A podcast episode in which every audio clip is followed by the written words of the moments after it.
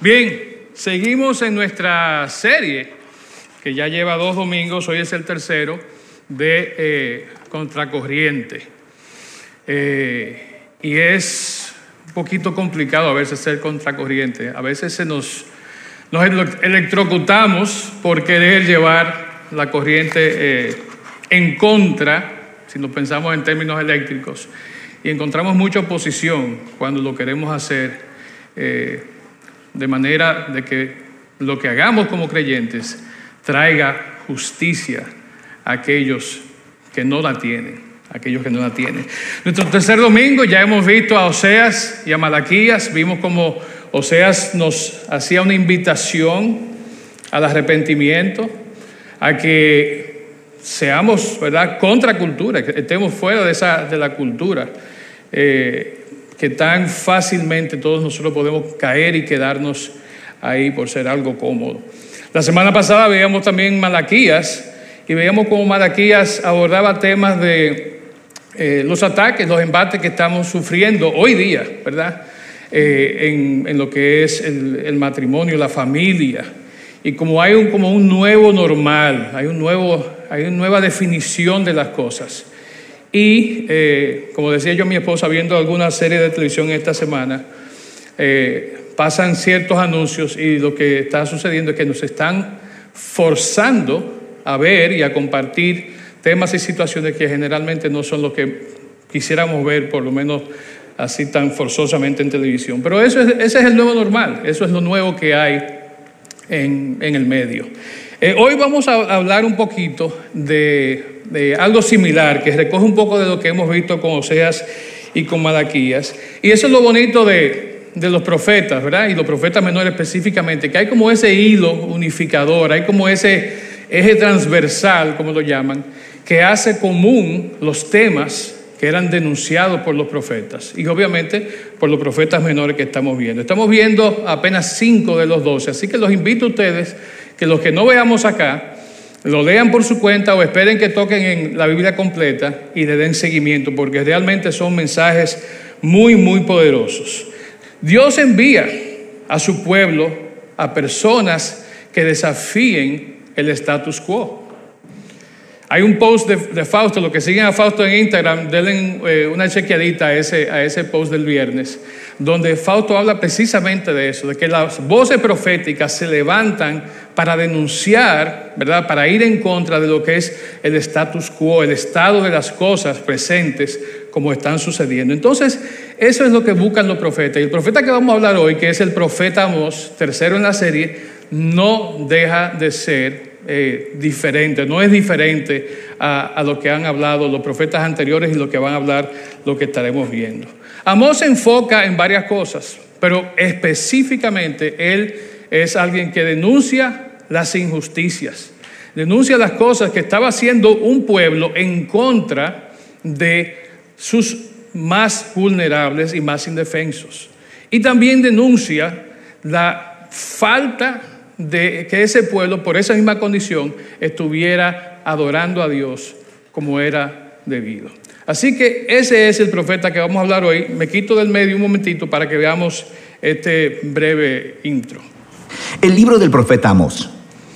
Amos fue un pastor y un cultivador de higueras que vivió cerca de la frontera entre Israel del norte y Judá en el sur. El norte había obtenido su independencia unos 150 años antes, recuerda Primera de Reyes capítulo 12, y estaba siendo gobernado por Jeroboam II, un exitoso líder militar. Él ganó una gran cantidad de batallas y de nuevos territorios para Israel y generó muchas riquezas, pero a los ojos de los profetas, él era uno de los peores reyes. Su riqueza lo llevó a la apatía y a permitir la adoración idólatra a los dioses de Canaán, lo que lo condujo a la injusticia y a ignorar a los pobres, y llegó a un punto en que Amós no pudo soportarlo más. Él sintió que Dios lo llamó a ir hacia el norte, hasta Betel, una ciudad importante que tenía un gran templo, y empezar a anunciar la palabra de Dios al pueblo. Y este libro es una colección de los sermones, poemas y visiones que pronunció a lo largo de los años. Fueron compilados posteriormente para comunicar al pueblo de Dios acerca del mensaje divino al reino del norte. Y es un mensaje que todavía necesitamos escuchar hoy. Bien, ese era vos, una brevísima introducción. Si quieren verlo completo, vayan a YouTube y busquen lo que está ahí con más detalles. Pero fíjense, Amós, contrario a los otros profetas, no era un profeta de carrera. ¿Verdad? Decía el video que él era qué? Pastor de ovejas y un cultivador. Él se dedicaba a cultivar eh, los árboles eh, sicomoros que también no solamente tenían madera, sino que también tenían un fruto, ¿verdad? Una, una especie de fruto comestible. Si me preguntan a mí, Amós, entre todos los profetas, era como el profeta laico, ¿verdad? Porque no era, no era un estudioso, no era un teólogo.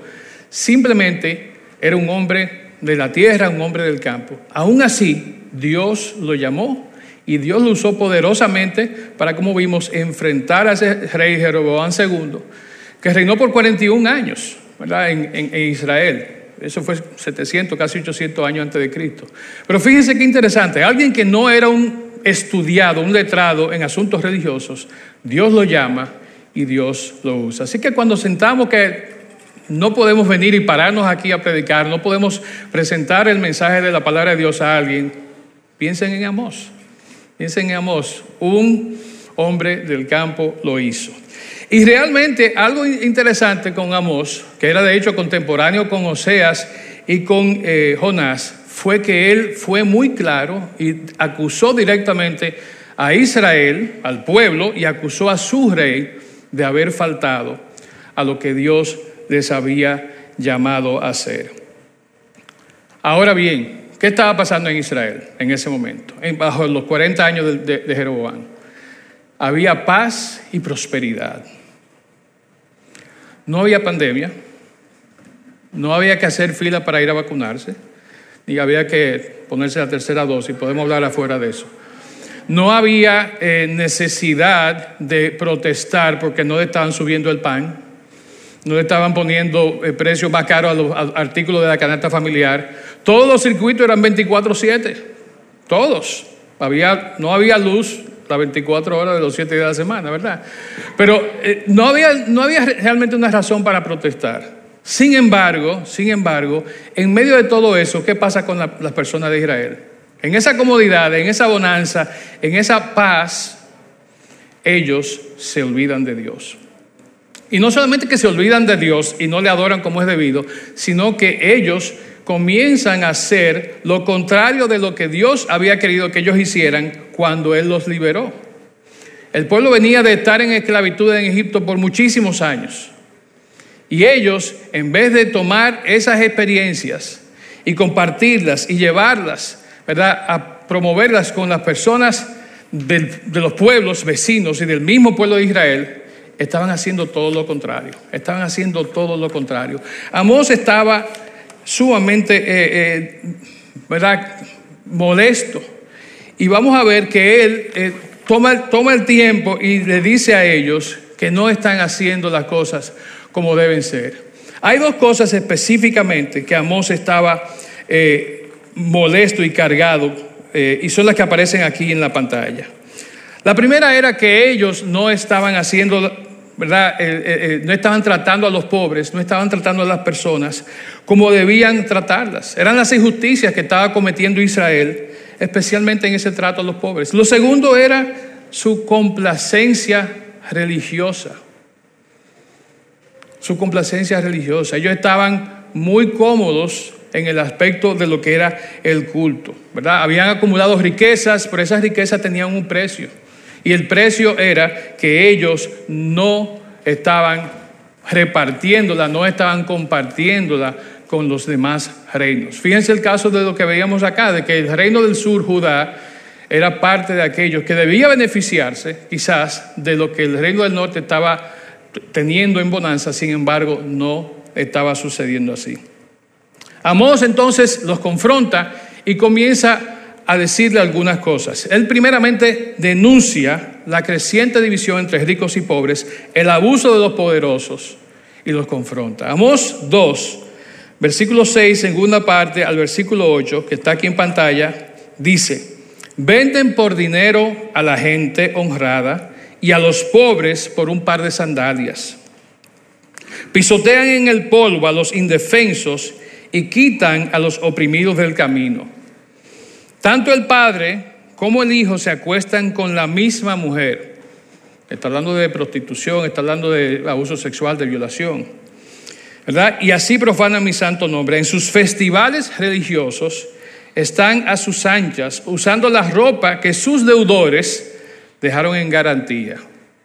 Está hablando de casa de empeño ahí. Un concepto parecido, ¿verdad? En la casa de sus dioses, ¿verdad? Los templos de idolatría beben vino comprado con dinero de multas injustas. Eso estaban haciendo las personas del pueblo de Israel. Eso es Amós calentando los motores, porque él sigue más adelante en otro pasaje, Amós 5, 18 al 27, y aquí él se vuelve a confrontarlos ya en lo que es el tema de su adoración, del lugar que ellos estaban dando a Dios y de la importancia que le daban a las cosas que tenían que ver con su adoración. Dice Amós 5, 18 al 27, ¿qué aflicción les espera a ustedes que dicen, si tan solo hoy fuera el día del Señor, no tienen la menor idea de lo que desean. Ese día no traerá luz, sino oscuridad. En ese día ustedes serán como un hombre que huye de un león solo para encontrarse con un oso. Y al escapar del oso, apoya su mano contra una pared en su casa y lo muerde una serpiente. No había vuelta floja, estaba frito por todos lados. Y dice así es el día, de, así es, el día del Señor será oscuro y sin remedio, sin un rayo de alegría ni esperanza. Ahora aquí viene la palabra profética directamente de Dios. Dice el versículo 21, odio todos sus grandes alardes y pretensiones. La hipocresía de sus festivales religiosos y asambleas solemnes, dice, no aceptaré sus ofrendas quemadas ni sus ofrendas de grano, ni siquiera prestaré atención a sus ofrendas selectas de paz. Fuera de aquí, con esos ruidosos himnos de alabanza, no escucharé la música de sus arpas. En cambio, quiero ver una tremenda inundación de justicia y un río inagotable de rectitud. Israel, ¿acaso era a mí a quien traía sacrificios y ofrenda durante los 40 años, 40 años en el desierto? ¿No servías a tus dioses paganos, Sakut, tu dios y rey Quiun, tu dios estrella, las imágenes que hiciste para ti mismo? Por lo tanto, y aquí viene la parte fuerte profética, te mandaré al destierro a un país al oriente de Damasco, dice el Señor, cuyo nombre es el Dios de los ejércitos celestiales. Entonces, por un lado, ellos no estaban cumpliendo con su deber social, estaban siendo y cometiendo injusticias sociales, y por el otro lado, no estaban dando el lugar que Dios merecía tener. Entonces, como dicen por mi campo, cuando yo leo esto, digo, ofrézcome, ¿verdad? Marlena, otra palabra para tu diccionario. Fresco me quiere decir expresión de sorpresa, exclamación, asombro, usada para cosas inesperadas. Llévate eso contigo. Repítela, ofrécome. Bien, bien.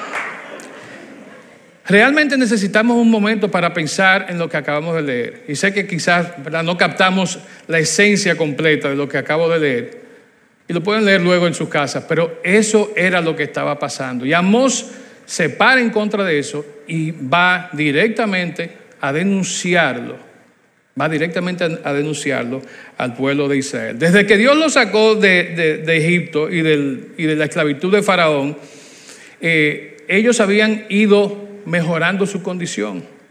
Y se suponía que Dios lo había hecho para no solamente darles una lección de su gran poder, sino para que ellos pudieran hacer lo mismo con los pueblos que estaban también sufriendo presión. Sin embargo, en esa paz y prosperidad, ellos se olvidan de todo. Y de repente, los que habían sido oprimidos se convierten en opresores. Los que habían sido esclavos se convierten en esclavizadores.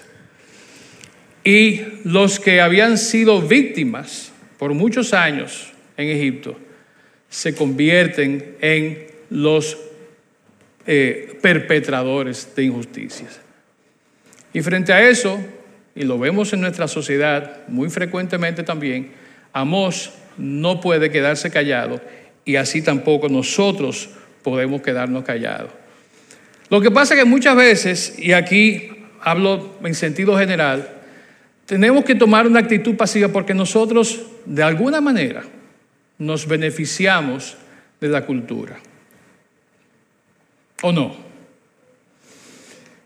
¿Cuántas cosas nosotros no tenemos o recibimos o tenemos acceso a como fruto de que estamos recibiendo esa prebenda gracias a la cultura? Y yo particularmente no puedo señalar a ninguno de ustedes, ¿verdad? De que usted, tú, fulano, te estás beneficiando de la cultura. Pero pensemos lo siguiente, el trabajo que nosotros hacemos, la compañía con la que trabajamos, ¿verdad? ¿Cómo eso se beneficia, ¿verdad? De situaciones que se dan. El producto que vendemos, y a veces no, ni siquiera es el trabajo lo que nosotros hacemos, ¿verdad? Para, ganarnos el sustento de manera justa. A veces simplemente las conexiones o los accesos que tenemos a ciertas personas o a ciertas cosas porque tenemos en llaves. Otra palabrita, Marlena. Porque tenemos esos, esas conexiones que la gran mayoría de las personas no la tienen. Pensemos en nuestras vidas, analicemos lo que tenemos, lo que hacemos, lo que podemos conseguir, lo que podemos hacer porque nos, está, nos estamos beneficiando de la cultura.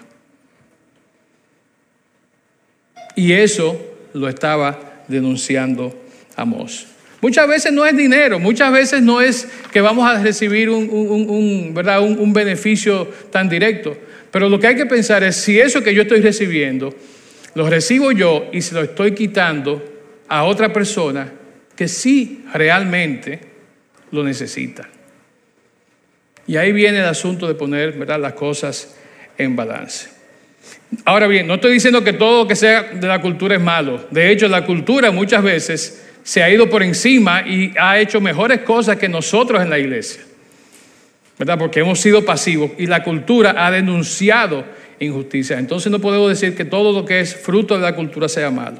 Pero lo que sí tenemos que estar conscientes es que cuando la que lo que hace la cultura, lo que, se, lo que se consigue por la cultura en la que vivimos, es en detrimento de aquellos que lo necesitan y los más vulnerables y los más desdichados. Entonces sí nosotros tenemos que ir contra cultura. Sí nosotros tenemos que estar contra corriente. Hay un eh, teólogo norteamericano, ¿verdad? Una de las personas más influyentes en lo que son estudios del Antiguo Testamento, que se llama Walter uh, Brueggemann, lo dije así como medio español, inglés, alemán, eh, judío, no se sabe. Pero Walter Brueggemann escribió un libro que se llama La verdad le habla al poder, la naturaleza contracultural de las escrituras. Y en ese libro Brueggemann dice que estamos nosotros hoy, en este siglo, en este día, enfrentando crisis con relación a el bienestar público enfrentando crisis en contra de la mala administración, despilfarros, robo de los recursos públicos, ¿verdad? Que estamos simplemente sumergidos en una crisis en todos los aspectos. Miren a su alrededor, miremos a nuestro alrededor. Vayámonos al acuario político que hay ahora con coral, pulpo, medusa, por ahí vendrá tiburón blanco, ballena jorobada, no sé. Pero ¿no es eso un fruto directo de lo que estamos viviendo y viendo en el día de hoy?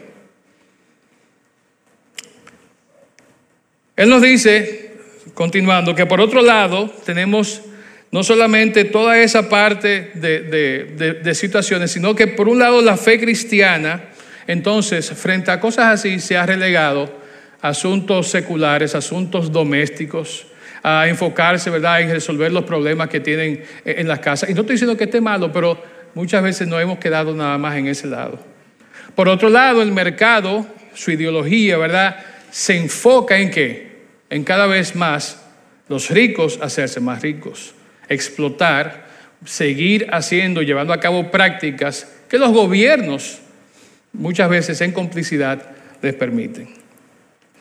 Y esta es la parte que sí quiero que veamos muy puntualmente de lo que dice Brueggemann. Basada en la narrativa de poder y verdad del Antiguo Testamento y en la tradición profética que estamos viendo en, esta serie, que nos mantiene intensamente enfocados en los asuntos públicos y en respuesta a esta crisis colectiva de codicia adquisitiva actual, nosotros, la iglesia, estamos llamados a qué? A decir la verdad al poder. A hacer un llamado para el cambio, un llamado rotundo para el cambio, o sea, para el arrepentimiento. ¿Y cómo decimos nosotros, la iglesia, la verdad al poder? Tenemos que pararnos y denunciar, hacer lo que haya que hacer. Y a veces yo critico, y aquí muchos de ustedes, casi entrando en la próxima parte, pero muchos de ustedes eh, eh, quizás también, a veces yo critico y vemos con malos ojos a las personas que se plantan hacer eh, huelgas o hacer manifestaciones por este o aquel tema. Y decimos, bueno, a mí nunca me van a ver ahí. No sé cuántos recuerdan hace unos años atrás, eh, hubo una serie de marchas de varios colores, algunas eran verdes, otras eran eh, con camisetas negras. Yo estuve en la de la camiseta negra, ¿verdad? La verde no, no llegué a estar. Pero hay momentos en que nosotros, como iglesia, como creyentes, individualmente, tenemos que actuar, tenemos que involucrarnos, tenemos que pararnos y denunciar. No es quedarnos aquí sentaditos cómodos o en nuestras casas. Hay que salir, hay que hablar, hay que denunciar. Y realmente no podemos dejar de enfrentar las injusticias que sufren todas las personas que son oprimidas. No podemos dejar de defender a aquellos que no tienen voz, que no tienen las fuerzas o que simplemente se les niegan los medios para que ellos lo puedan hacer.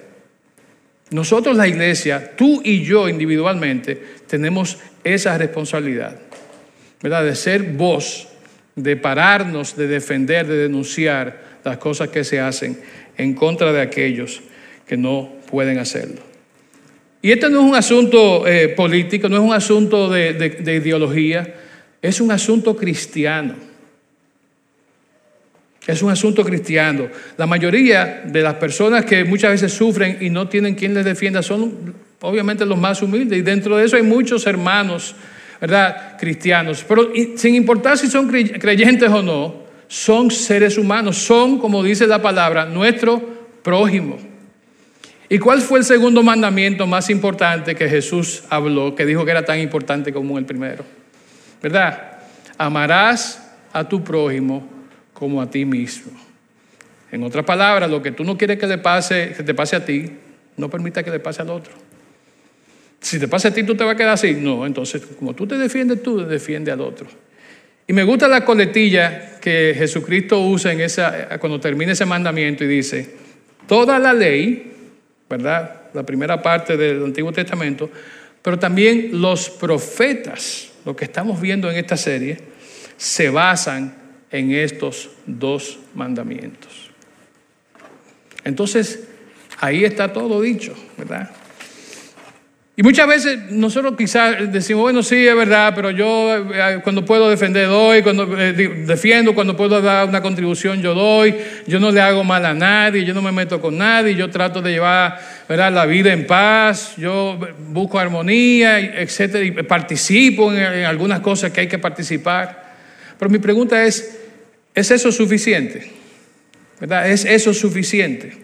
Muchas veces tomamos acciones o incurrimos en apoyar sin saberlo en situaciones que eh, afectan a las personas con acciones que nosotros, muy quitados de bulla, como decimos en buen dominicano, eh, cometemos eh, en, la vida diaria. Un ejemplo sencillito, y esto no, me, no lo entendí hasta hace como un año y medio atrás.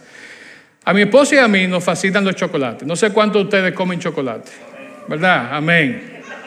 ¿Verdad? Óigame, y qué bueno comerse un chocolatico. Mi esposa y yo particularmente somos un poquito eh, económicos, entonces usamos de los que están del otro lado, no los americanos, sino los que tienen nombre en español. Son buenos también, ¿verdad? Más más, Crachi, eh, eh, que sé Ah, no, hay uno que dice en inglés milk chocolate, pero no, está bien. El punto es que algo tan sencillo y tan inocente, un placer que nos damos nosotros y muchos de los que estamos aquí, de comernos un chocolatico, sin saberlo, nosotros podemos estar contribuyendo a alguna forma de opresión y de injusticia.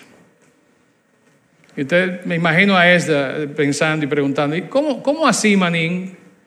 ¿Cómo así? Y les voy a compartir algo. Hace aproximadamente año y medio, dos años, eh, yo comencé, ¿verdad? Ya de manera independiente, eh, mi práctica como consultor eh, independiente, ¿verdad? No tengo ya un trabajo 8 a 12, 8 a, 8 a 5, 8 a 6 fijo, sino que estoy haciendo consultorías. Y en el medio de eso, hace ya un, un año y medio precisamente, me llega una solicitud de una persona que básicamente me dice, mira, nosotros somos una organización, una ONG norteamericana, que hacemos estudios por todo el mundo, trabajamos con USAID, trabajamos con esto y lo otro en varias partes del mundo, y estamos buscando consultores, personas que estén interesados en apoyarnos en esto que queremos hacer en la República Dominicana.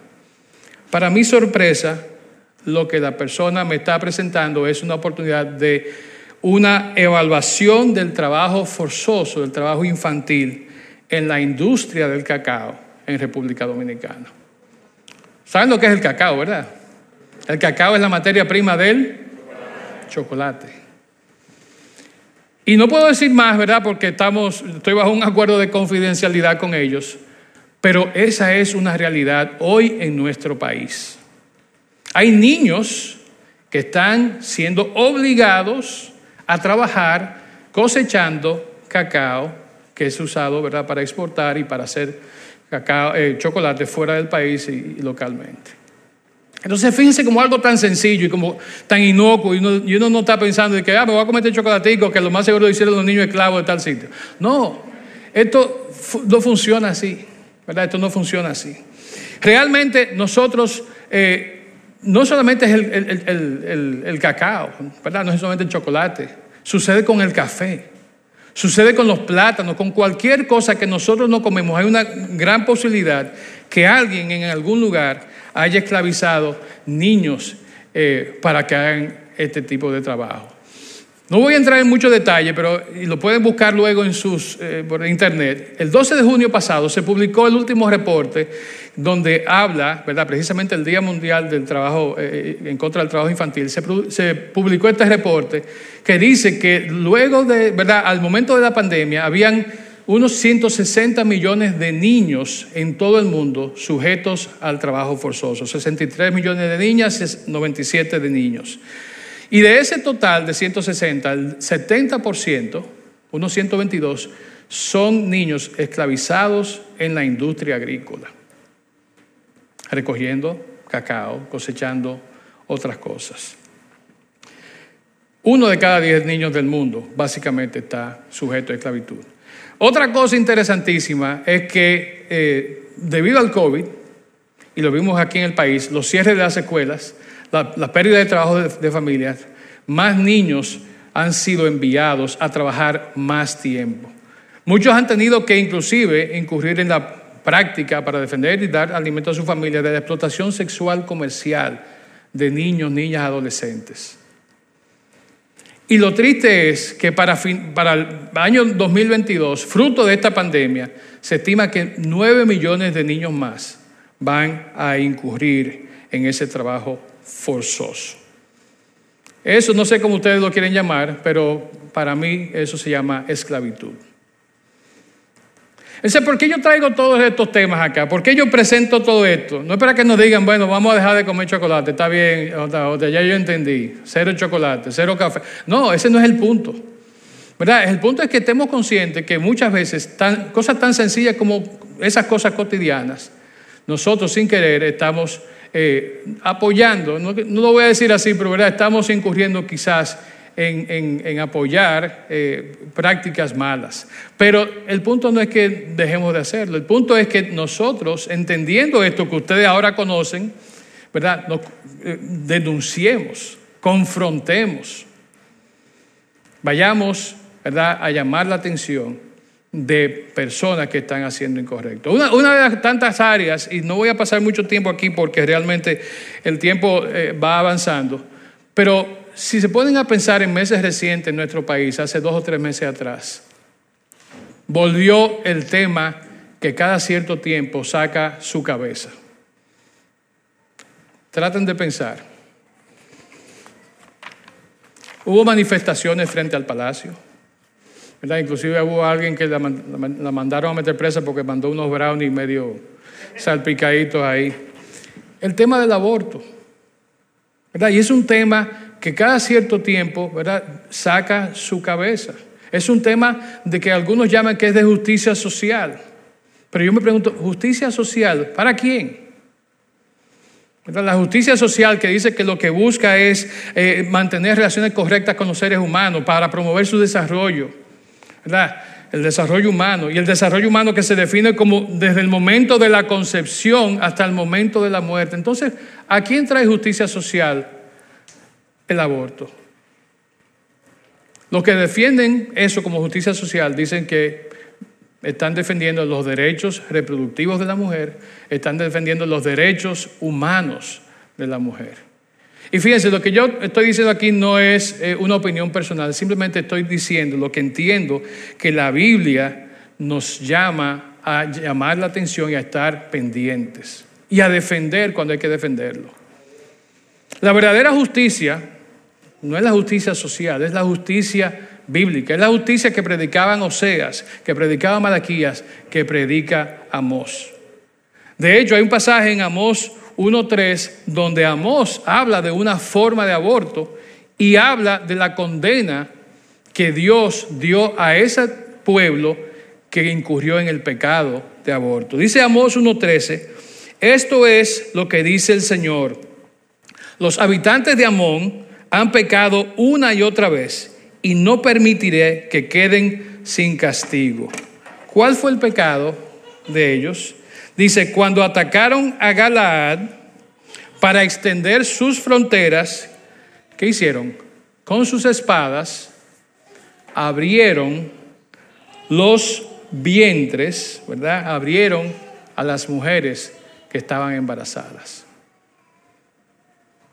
Y claro, eso es un asesinato. Pero eso era lo que llamamos un, eran abortos forzosos. Lo triste del caso es que las razones por las que ellos hicieron eso, como lo dice el mismo versículo, fue para extender sus fronteras.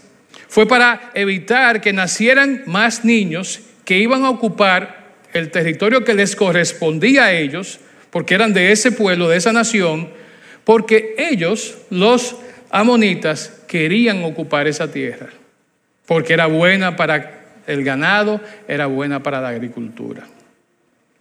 Entonces es una práctica que no es nueva en cierto sentido, el llevar a cabo este asesinato de niños de una forma o de otra, ¿verdad? Buscando tener un beneficio. La industria del aborto a nivel mundial es una industria multimillonaria.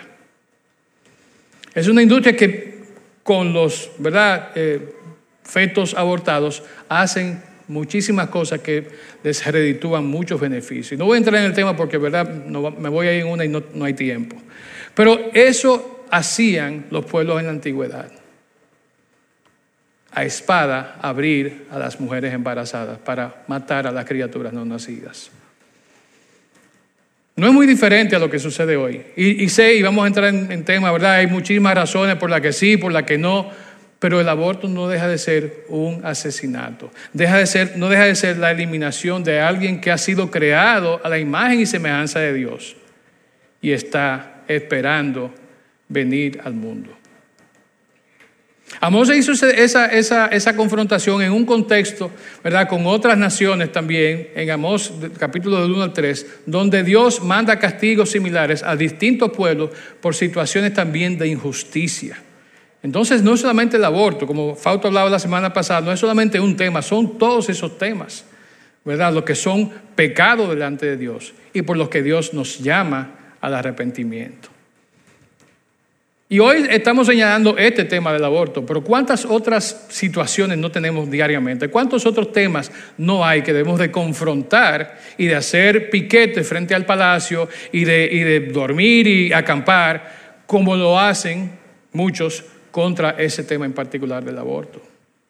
¿Cuántas injusticias sociales más no hay que muchas veces, como decimos, son barridas debajo de la alfombra? Lo interesante también de, este castigo es que Dios lo está dando a quien? A los amonitas. Y los amonitas no eran uno de los pueblos que estaban bajo el pacto de Dios. Los amonitas eran descendientes de Lot, el sobrino de Abraham. Era una nación gentil. Entonces, fíjense, no es solamente a las naciones que estaban bajo el pacto a las que Dios da castigo, sino también a aquellas que no reconocen, no saben, no quieren saber de Dios, del, Dios de Abraham, de Jacob, de Isaac o ni siquiera de Jesucristo. El castigo es para todos. El castigo por las injusticias es para todos. El castigo por el aborto es para todos. ¿Y qué no será más grande el castigo para las naciones cristianas, como una que hay por ahí que tiene la Biblia en su centro de la bandera, ¿verdad? Que permitan este tipo de prácticas. Eso es lo que Amós está diciendo. Eso es lo que Amós está diciendo. Dios nos va a juzgar a nosotros como, como país, como nación, a nosotros como el círculo, como iglesia, pero a ti, a mí, ¿verdad? A ti y a mí de manera individual, si nosotros no traemos la voz de alerta, no nos quejamos, no confrontamos las injusticias que se cometan contra nuestros semejantes. Finalmente, y lo vimos hace un momentico, ¿verdad? La otra cara de la moneda de Amós, aparte de las injusticias sociales, fue el tema de la adoración. El pueblo no estaba adorando como debía adorar. Voy a leer de nuevo el pasaje de Amós 5, eh, los versículos 21 al 24, esta vez la traducción lenguaje actual. Dijo Dios al pueblo de Israel, yo aborrezco sus fiestas religiosas, no soporto sus cultos de adoración. Ustedes se acercan a mí trayendo toda clase de ofrendas, pero yo no quiero ni mirarlas. Vayan a cantar a otra parte. No quiero oír esa música de arpa. Mejor traten con justicia a los demás y sean justos como yo lo soy. Que abunden sus buenas acciones como abundan las aguas de un río caudaloso. Está muy claro. Y qué bueno que podemos, ¿verdad?, venir aquí el domingo y cantar y gozarnos y brincar. Y qué bueno que podemos cantar canciones como las que cantamos del grupo Rescate, ¿verdad? En, eh, ¿verdad? en la calle. Hablaba del hambre limpia vidrios que vemos en la calle. Yo lo veo cada ratico. ¿Verdad? Una forma de opresión, de esclavitud muchas veces, porque muchos de esos son, ¿verdad?, trabajadores de otro que es el que se lleva el beneficio.